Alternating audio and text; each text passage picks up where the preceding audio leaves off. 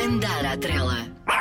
Olá e saiba que antes de mais gosto que tenha escolhido um podcast da M80 para ouvir. Seja bem-vindo a este meu mundo dos cães, o meu podcast Andar à Trela. Para hoje resolvi abordar um assunto que me continua a fazer alguma confusão.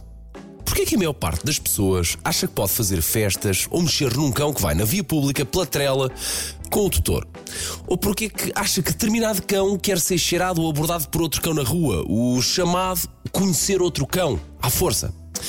Ora bem, vamos lá por partes. Comecemos sempre pela parte mais importante. Comecemos pela parte do cão. A perspectiva do cão. O cão disse-lhe ou deu-lhe algum sinal de que queria ser manipulado, tocado, receber festinhas de um estranho? Não sabe se esse cão, apesar de ter o ar mais meiguinho do mundo, se é um cão reativo, se é um cão que está bem de saúde, se tem problemas comportamentais relacionados com humanos, ou seja, está a invadir um espaço que é do cão e a colocar as necessidades dos humanos e dos cães na mesma medida. E não está certo. São coisas diferentes. Pode estar, por exemplo, simplesmente na presença de um cão mais tímido que claramente fica desconfortável e estará a piorar ainda mais a situação se estiver a invadir o espaço dele, uh, o círculo dele, como costuma dizer. Ainda não percebeu como é que isto pode ser delicado? Vá, explico com um exemplo. Imagina um cão que saiu do veterinário porque teve, por exemplo, uma orelha partida ou um problema nas orelhas.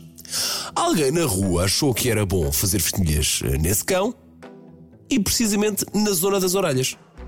O cão não gostou porque lhe provocou dor e desconforto, porque não está precisamente na sua plenitude da saúde e reagiu. Isto é só um exemplo entre muitos que eu lhe posso dar.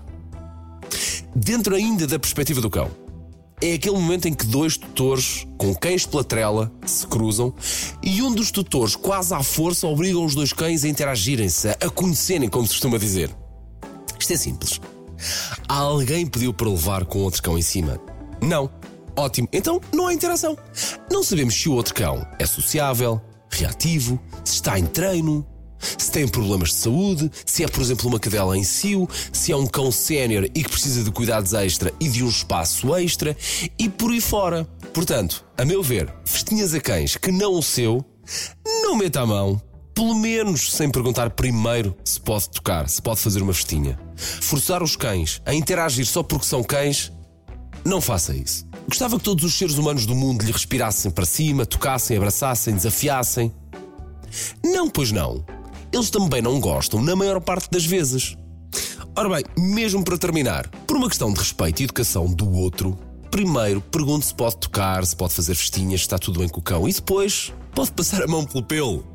Se não compreendeu o porquê de ter que perguntar primeiro, recomendo que ouça novamente este episódio.